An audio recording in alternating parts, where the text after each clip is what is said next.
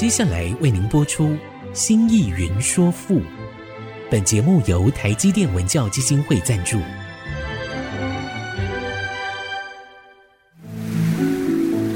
从气盖山河的朝代风华，到细腻抒情的人生长叹，跨越朝代，开启诗词盛世，《新意云说赋》。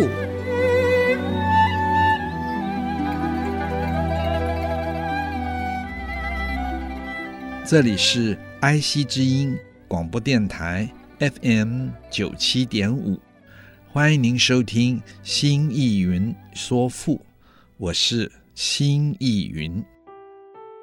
亲爱的听众朋友们好，我们上一次说到了席树溪帝交，到了黄昏的时候，我们一起住在天地的原野上，君随须兮云之际，也就是神呐、您在云端等待着谁呀？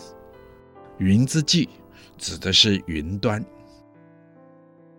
而后他希望人们希望和他一起出去游往，到九河，九河就是。大河，天上的大河。与汝木兮咸辞，与汝就是和您。这个您呢，也就是少司命。沐是沐浴，就是洗澡。与就是在。咸辞，也就是神话传说中太阳神洗澡的地方。兮如法兮阳之阿，兮是晒干，如法就是您的头发，少司命的头发。那么阳之阿，大概是指神话传说中的阳谷，阳谷也就是在东方，那么在太阳升起的地方。阳就是太阳，阳之阿的阿就是山林的凹处，所以兮如发兮阳之阿，然后和你一起晒干头发，在阳谷这样的地方。这张诗细书兮地交。君随虚兮云之际，与汝木兮咸辞，兮如法兮阳之阿。这一张诗的意思就是：您黄昏时啊，到了天国的郊外歇息呀，我们真愿意跟着您啊，一起到天国的郊外歇息呀。神灵啊，您还在云端等候着谁呢？我们盼望能与您共同沐浴在太阳神洗澡的咸池呀，并和您一起在九阳的山凹处晒干我们的头发呀！啊，神呐！我们多么想亲近您啊！请你赐福我们吧，赐给我们子嗣吧。望美人兮未来，临风恍兮好歌。孔盖兮翠金，登九天兮抚彗星。耸长剑兮咏幼爱。孙独一兮为明正，望美人兮未来，望是盼望，美人指的就是少司命，未来就是没有来。临风恍兮浩歌，临风就是面对着疾风。恍呢，就是通恍惚的那个恍，一个竖心，一个光明的光字。这是指非常诗意的样子。浩歌就是放声歌唱。孔盖兮翠金，孔盖就是用孔雀的羽毛做成的车盖。也有的解释说，是用孔雀开屏的尾巴做成车盖，或者说是装饰车盖，以说明车子的华丽。翠金，翠是指翠鸟，金呢是指旌旗，翠金就是用。翠鸟的羽毛做成的旌旗。登九天兮，抚彗星。登是登上，九天是指高空，也就是苍天的意思。古人认为天有九重，这里引申作为无极的高空。抚彗星的抚是安抚，也有人解为扫除，因为彗星啊，亲爱的听众朋友们或许都知道，古人认为是妖星，又称扫把星。彗星的出现会为人带来战争或者是灾难。那种大彗星的出现，也有人说，彗星拖着尾巴，如同一把扫把。因此，古人也根据了这个扫把，把它引申，说可以用彗星的扫把来扫除邪秽，抚彗星。就是用慧星形成的扫把，扫除慧星带来的邪秽灾难。简单的说，也可以说扫除慧星带来的污秽。这个抚做安抚、安定、扫除解。耸长剑兮。勇又爱，这个耸是挺举，是高举。长剑，古人的剑分长剑、短剑，三尺以上是长剑，一尺左右是短剑。不知道，亲爱的听众朋友们，看过《史记》的？记不记得《史记》中记荆轲刺秦王的这一段？荆轲用的是短剑，他刺秦王的时候，那剑呢，如同匕首，藏在地图之中。而秦王政，也就是后来的秦始皇，他身上虽然配了剑。但是是长剑，长剑呢，多半是斜挂在腰上面，然后带着有点拖在地上的样子。因为剑长，秦始皇呢没办法拔出长剑，所以只有绕着宫殿上的大柱子跑。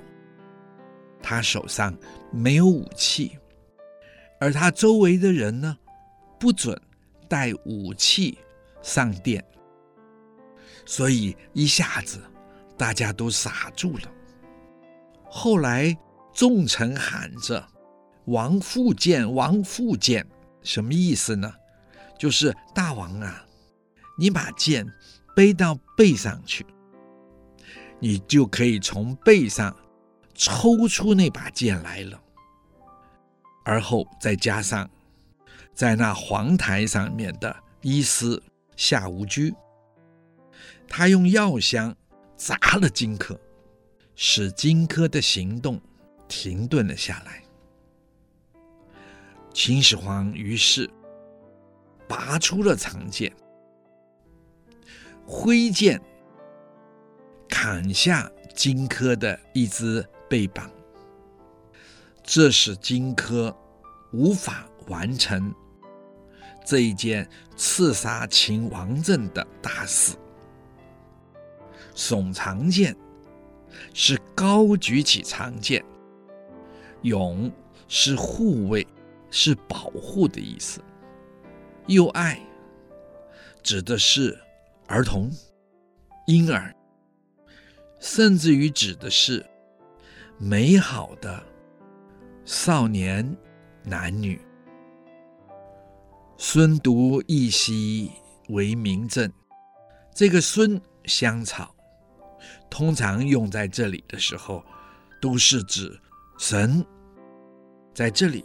指少时命，独是最，是特别是，义呢是适合，为明正，为就是作为，民是指人民，正古人就是指领袖，指长官，或者指君领导者，为正。就是真正可作为一个领导者、一个主宰者、一个领袖人物。我们说到这儿，待会儿再说。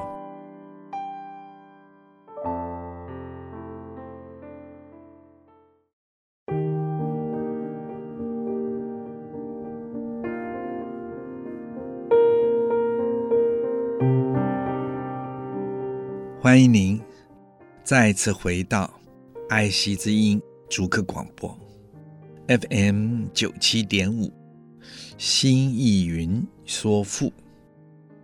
我们刚才讲到了孙独一兮为明正，也就是少师命啊，神啊，您特别的适合成为我们人民的保姆啊。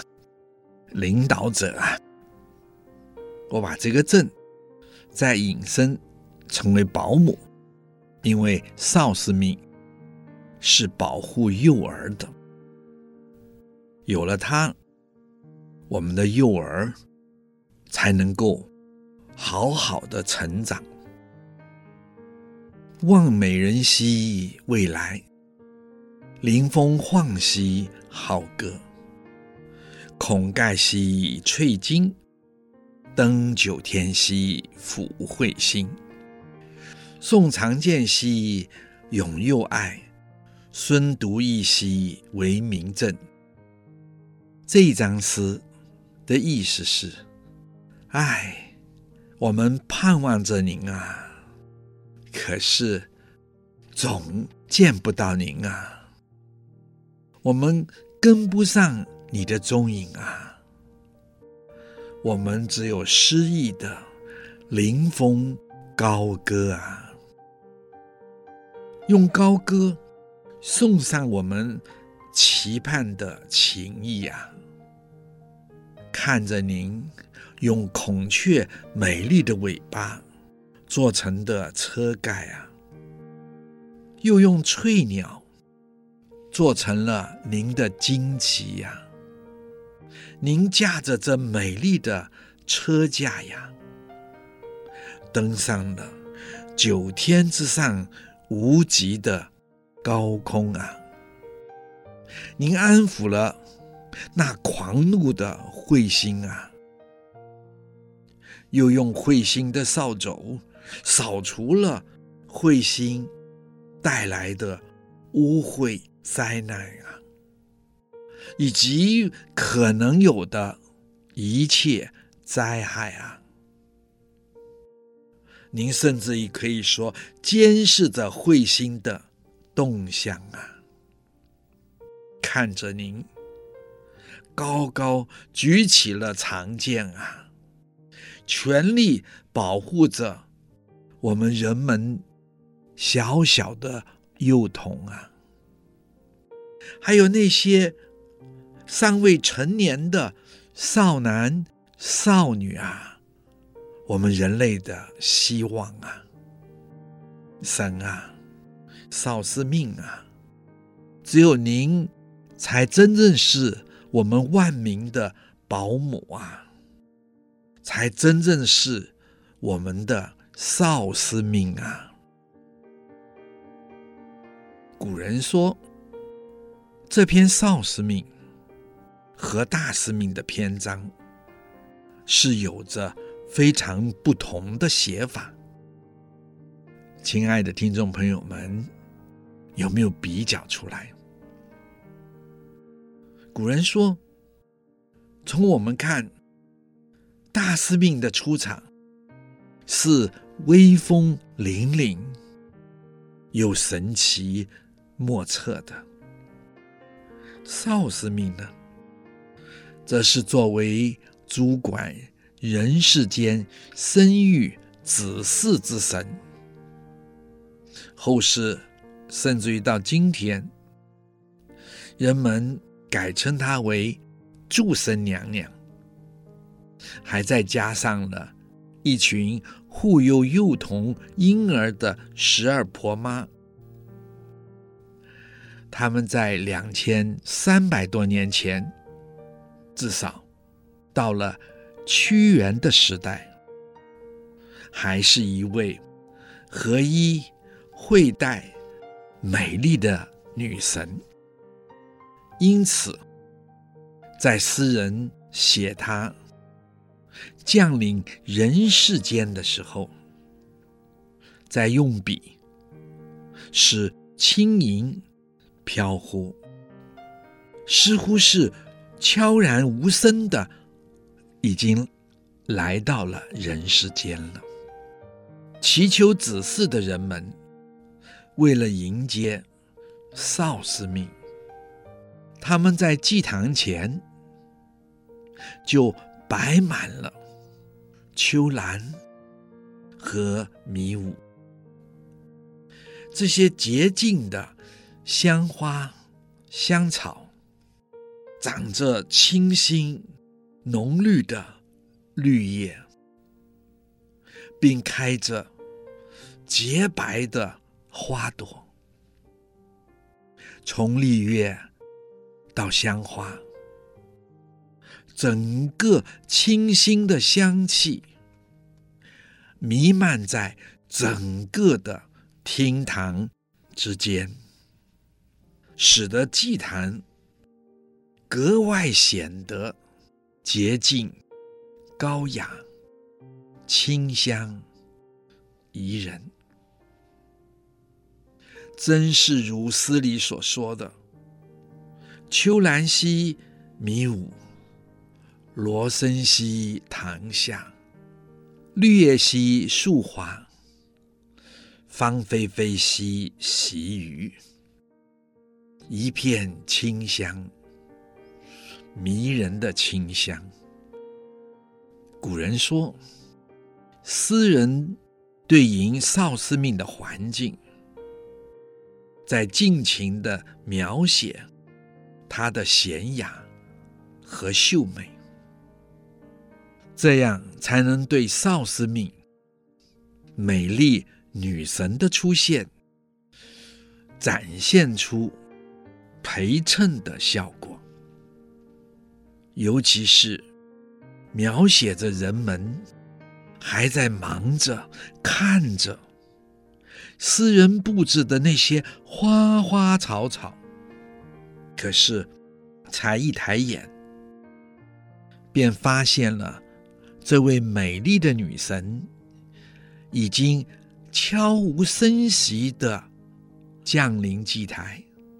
所谓的“入不言兮，出不辞”，一句话都没有，一点声息都没有，然后又飘然消失。只是就在这一个刹那的过程中，人们也看到了少司命眼中的忧愁。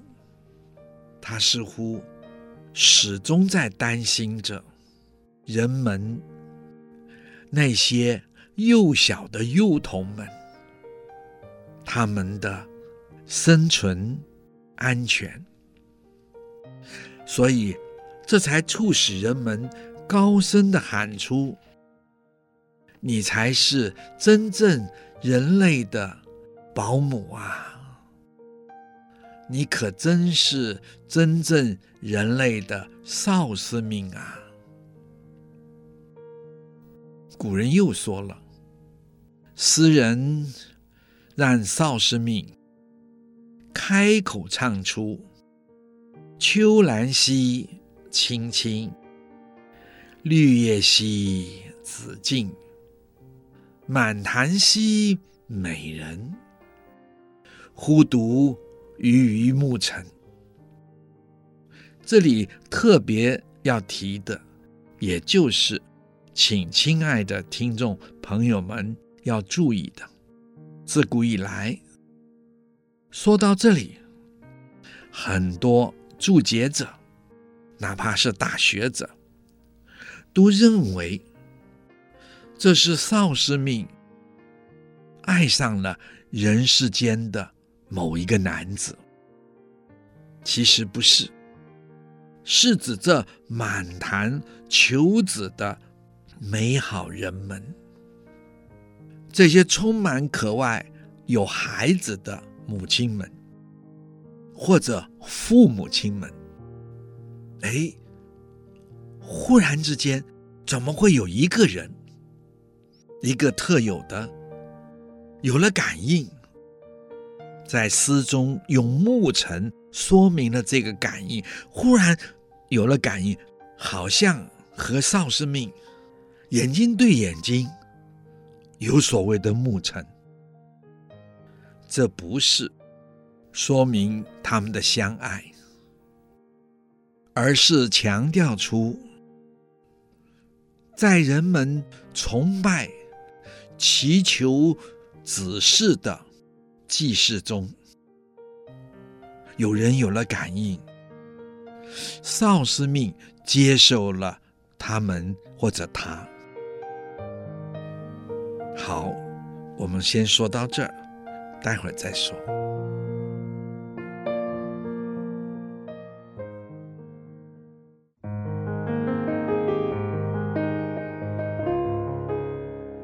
欢迎您再次回到。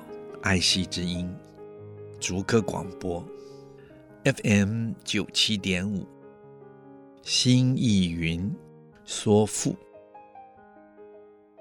亲爱的听众朋友们，我们刚才特别的，请亲爱的听众朋友们注意到，这个暮尘指的不是恋爱，自古以来。都认为是恋爱，尤其是这近代。可是它不是，它是一种感应，觉得自己哎呦，跟少司命对上了，有感应了，而后在这感应中表达强烈，愿意追随少司命。所以诗中说，少司命。您忽然来临，又飘然而去，我们愿意紧跟随着你啊！我们甚至于愿意跟你到天涯海角啊！我们愿意与你在夜晚同宿在天地的郊野啊！也愿意和您。在咸池中洗澡啊，而后再到阳谷中去洗头，把头发与您一起在阳谷中晒干了。或者，亲爱的听众朋友说，这是好奇怪的期待跟渴望啊。不过古人说，他说古人呐、是有这样的求子的习俗，也就是古人在祭祀生子之神，那个时候称为高梅，就是在西周早期在春秋的时候，这生子之神称之为高梅。人们在祭祀高梅之后，还要用洗涤的方式来求子。为什么这样呢？或许亲爱的听众朋友们会问：这是因为古人呢，当然医学知识不足，他们认为不生子女，也就是一种。病痛，所以人们呢，女性啊，在祭祀高梅过后，顺便就去河边洗手、洗脚，甚至于干脆跳进河中净洗一番，这倒有点像基督教的受洗一样的。把自己完全清净，他们认为这样可以求得子嗣。那么在这里，特别是那位或者那些与少司命牧辰而有感应的人，这就如同这个气的母亲出去洗完澡。然后看到一个巨人的大脚印，忍不住拿自己的脚踩上去，和那巨人的脚比一比，自己的脚才不过是那巨人大拇指的一小节而已。哎呀，就在这一刹那间有感应，觉得哎呀，怎么回事？一个震动，回到家，哎呦，隔了一阵子。竟然发觉自己怀孕了，她也很害怕。而后，当生出了孩子的时候，她就把它丢掉了。所以那个就叫做契，就是商朝的开国者。所以那些和少司命牧尘有所感应者，渴望。少司命赐给他们子嗣，所以他们渴望和神少司命共同沐浴在咸池，共同沐浴在阳谷，甚至于在阳谷晒干、晾干自己的头发。整个少司命展现这种。秀美、高雅、闲适、飘忽，可是又让所有的祈祷者追求作为母亲的这一份上天所赐福的可能。所以，整篇的少司命隐藏着生命的爱，生命的大爱。以及对母亲渴望的赞颂。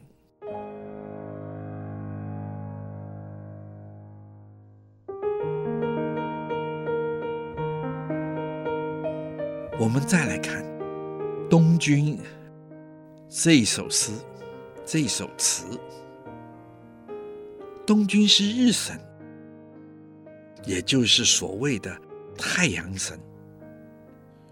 东君，因为太阳都从东边出来，那么东君这一首诗呢，这首词呢，就是楚国人祭祀日神的乐歌，而东君通篇都是书写日神东升与降落的过程，表现出。人们对太阳普照大地、化育万物，并带给人类光明、以及为人类消除灾害的功绩，热情的赞颂。哎，就这一点，不知道亲爱的听众朋友们熟不熟悉西方的太阳神？例如，埃及最高的神祇就是太阳神，太阳掌管一切，太阳也是最高的权力象征，最高的生命象征。而法老王乃是太阳神之子，同时呢，因为太阳每天升起，每天落下，等第二天太阳又再升起，是以古埃及人就认为人也能如同太阳般的。死而复活，尤其是法老王以及各贵族们，就都制成木乃伊，保留人的肉体，希望将来复活的时候，人的身体可以再一次成为最真实的人，也因此。他们重视厚葬，厚葬的目的就是为了法老、贵族们以及人们将来复活时能够有充足的物资的使用。传统中国有厚葬，可是，请亲爱的朋友们一定要注意，这可不是中国有。复活的观念，中国没有复活的观念，可是有厚葬，而这些厚葬的物品呢，并不是准备死者复活的时候的使用，而是送给死者在死后到另一个活着的世界。所用的。中国的生与死是大生命的一体两面。我们在现实的生命是一种生命的表现，生命的形式。死后，我们到另一个世界，同样的，如同我们生前的生活是一样的。另一种生活的形式的展现，这些厚葬的物品，都是为他到另外那个世界去使用的，不是为了他复活。中国没有复活的观点。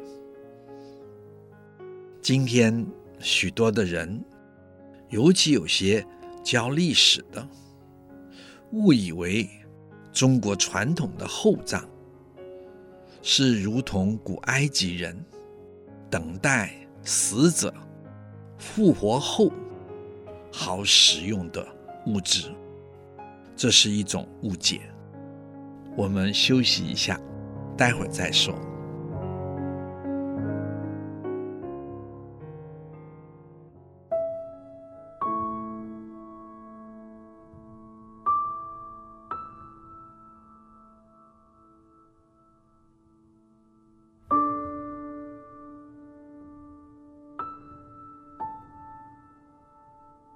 欢迎您再一次回到爱惜之音竹科广播 FM 九七点五新意云说富。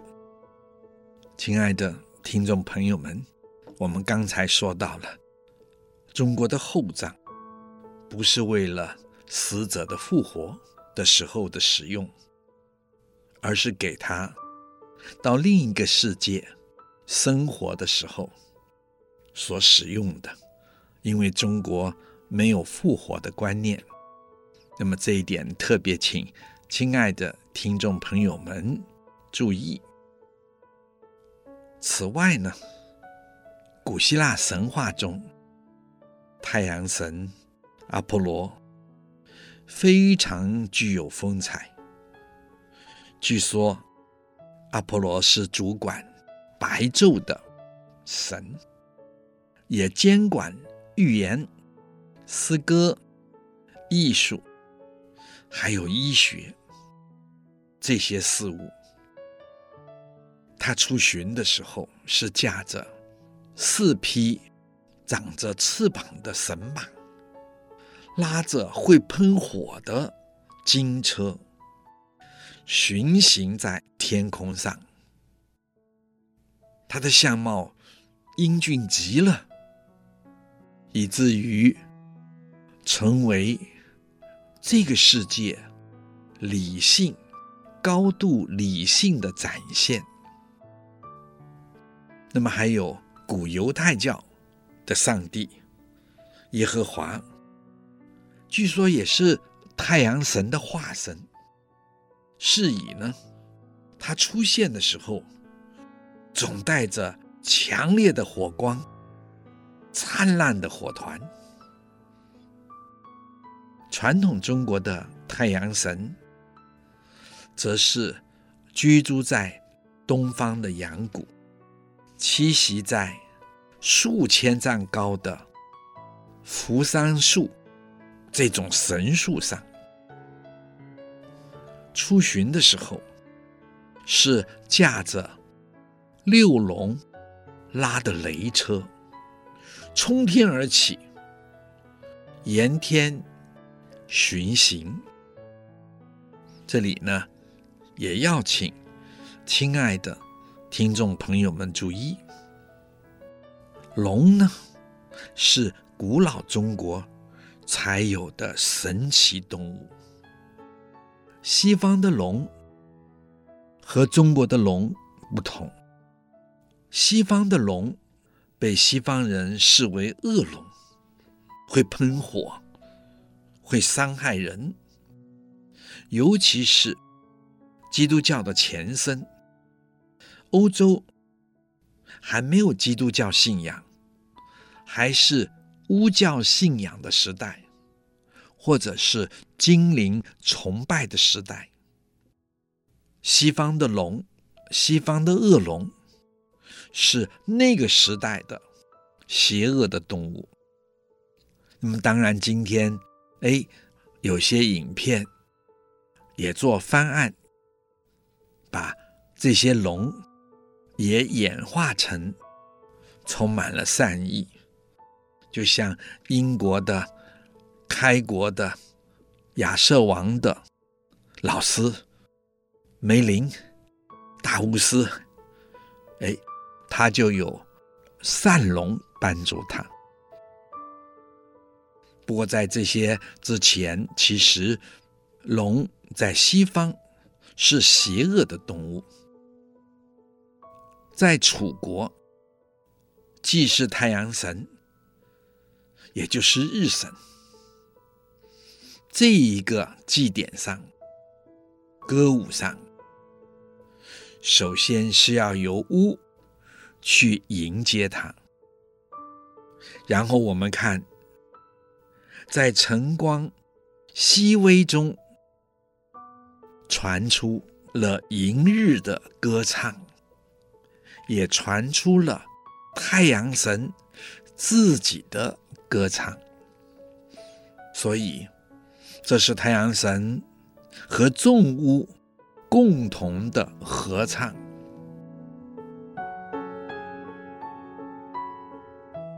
春江出西东方，造屋间兮扶桑，抚于马兮安区。夜皎皎兮既明，驾龙助兮乘雷，载云骑兮尾夷，长太息兮江上，心低回兮固怀。吞将出西东方，这个吞是指。旭日初升的时候，那份光明而温暖的阳光，将出，就是指太阳将要升起。东方，就是太阳将从东方升起。造屋见兮扶桑，造是造曜，屋是我，是东君日神的自称。见是栏杆，扶桑就是神树，就是神木。传说其生长在日出的地方，而日神。太阳将出的时候，先要在阳谷洗个澡，洗好后，再上升到扶桑树上，而东君也就是太阳神，就是以这些扶桑树作为他宫殿的栏杆，所以这个见指的就是。宫殿的栏杆，抚于马兮安驱，抚就是轻轻的拍打。这个动作，这个安抚马的动作，不知道亲爱的听众朋友们有没有在以前美国好莱坞的西方片、西部片看过？在西部电影中，许多的马在骑士们将要带他上阵的时候，都会轻轻的拍打马的脖子、马的脸颊。也有许多爱马的电影或者赛马的电影，同样骑马人。和马沟通的时候，也就是轻轻拍拍它的脖子，拍拍它的脸颊。这是人与马沟通的重要动作。鱼就是我，就是太阳神、日神、东君的自称。于马的马，请亲爱的听众朋友们注意。这里的马不是马，指的是为太阳神东君驾车的六龙。安区，安是徐缓、稳健，区是跑，是快跑。这里是说慢慢稳健的跑吧。夜皎皎兮既明，夜指夜晚，皎皎是指明亮的样子，既明的既是指天将要明亮了。这是指夜晚逐渐的夜色淡去，而天明亮了起来，也就是指。天快要亮起来的那个时刻，驾龙珠兮乘雷，这个驾就是驾驶龙珠。请亲爱的听众朋友注意，这个珠，一个车，一个舟，小船的那个舟，指的是车辕，也就是。车两边的那个直杠，现在在这里呢，代表了车子。龙珠就是龙车，乘雷是指龙车起行的时候，响声如雷，是以说是乘雷，好像。搭乘着雷声行走一样，载云骑兮逶贻，这个载是插着，云旗是指插在龙车上的旌旗，它如云一般。韦夷就是云旗舒展开，既曲折又飘扬在空中的样子。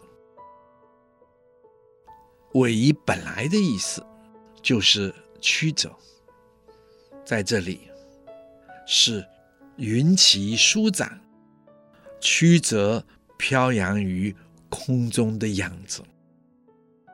长太息兮江上，长是长长的，太息是叹息，江上是将要上天去了。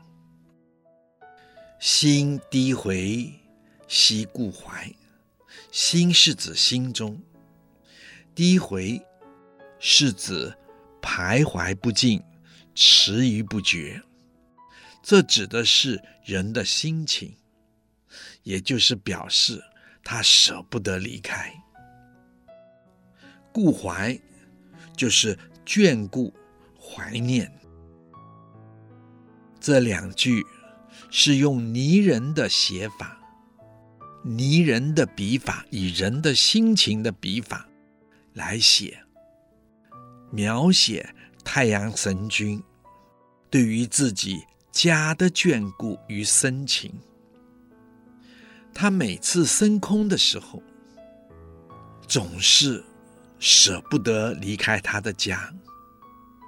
他眷恋、顾怀着自己的故居，表达出日神东君的深情。我们今天就说到这儿。如果您有任何问题或想法，欢迎您在留言 triple w 点 i c 九七五 dot com。